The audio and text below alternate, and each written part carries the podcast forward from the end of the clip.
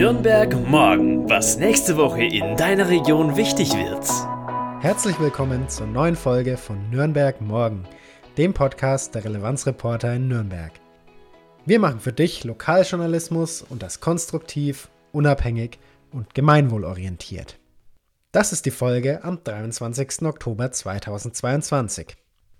Ich bin Julian und ich bin nach einer sehr langen Sommerpause für mich wieder zurück am Podcast-Mikro. Für diese Woche haben wir uns in der Redaktion folgende Themen für dich überlegt.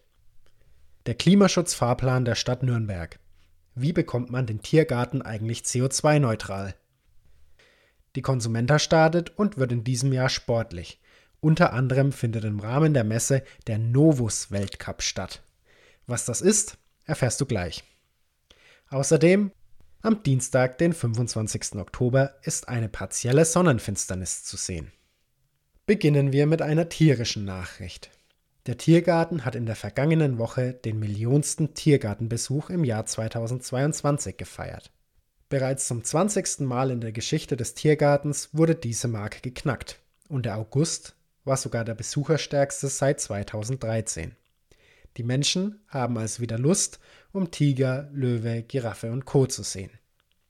Allerdings ist der Betrieb von einem so großen Gelände natürlich sehr aufwendig und kostenintensiv.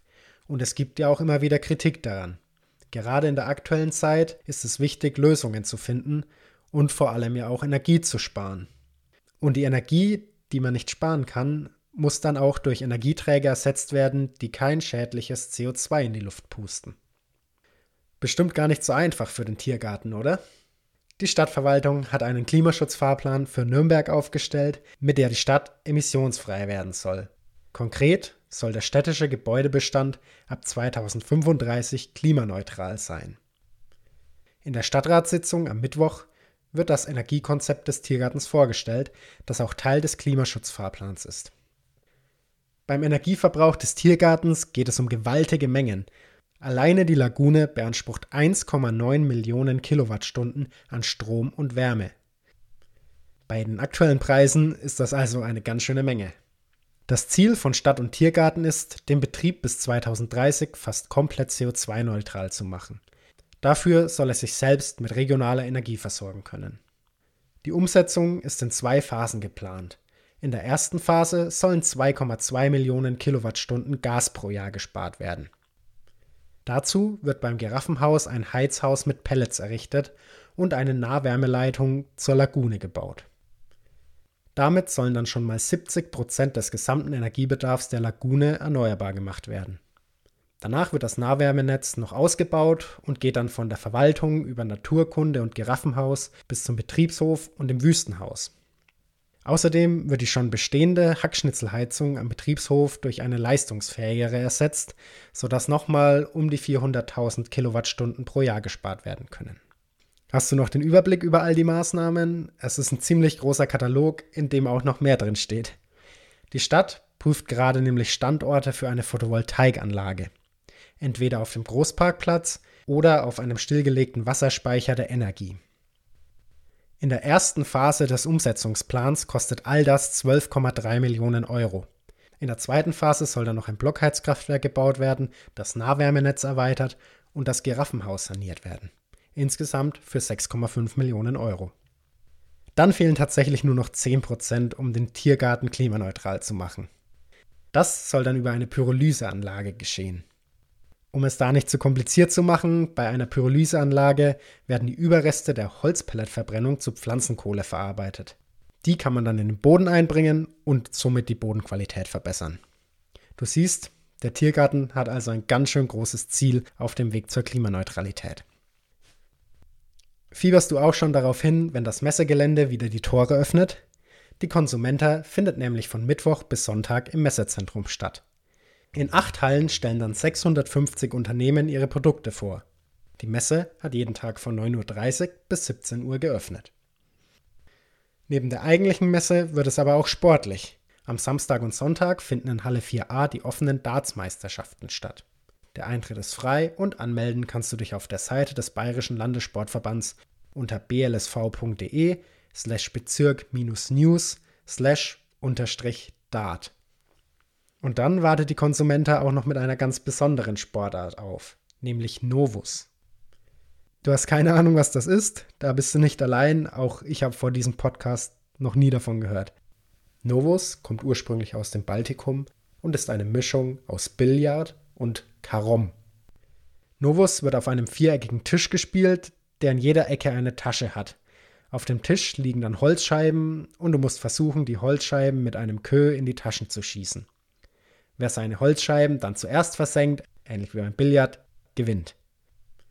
Bayern ist das erste Bundesland, in dem Novus als Sportart anerkannt wurde. Klingt spannend für dich? Auf der Konsumenta macht der Novus Weltcup in Nürnberg halt.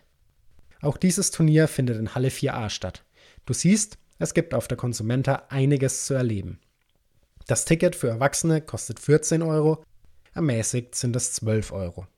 Kinder und Schüler von 6 bis 10 Jahren zahlen 6 Euro. Und mein Wissenschaftsherz schlägt höher, denn es gibt endlich wieder eine Sonnenfinsternis zu sehen. Die ist dieses Mal partiell. Das heißt, dass der Mond die Sonne nicht komplett verdeckt, sondern nur zu einem Teil. Diese partielle Sonnenfinsternis wird am Dienstag, dem 25. Oktober zu sehen sein. Dann wandert der Mondschatten von Island über Mitteleuropa bis in den Nordosten Afrikas. Und wusstest du, dass es eine Rolle spielt, wo du dich befindest? In Nürnberg schiebt sich der Mond um 11.12 Uhr über die Sonne. Wärst du in Hamburg, würde das schon fünf Minuten früher passieren, in München erst zwei Minuten später. Die höchste Abdeckung wirst du in Nürnberg dann eine knappe Stunde später sehen, nämlich um 12.13 Uhr, wenn die Sonne ganz hoch im Süden steht. Dann nimmt die Bedeckung langsam wieder ab und um 13.16 Uhr ist die Sonnenfinsternis dann wieder komplett vorbei. Du hast also etwas mehr als zwei Stunden Zeit, um dir das Spektakel anzuschauen. Das solltest du natürlich nur mit einer speziellen Sonnenfinsternisbrille machen.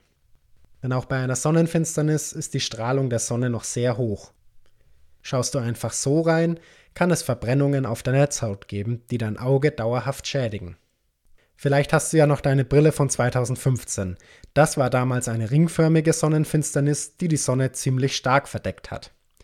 So eine starke Sonnenfinsternis wird es in diesem Jahrhundert nur noch zweimal geben, nämlich im August 2026 und im September 2081. Eine partielle Sonnenfinsternis wie die in dieser Woche gibt es aber häufiger, zum Beispiel das letzte Mal im April.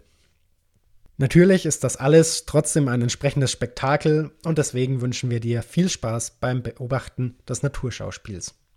Und das war's auch schon mit Nürnberg morgen und dem, was kommende Woche in der Region wichtig wird.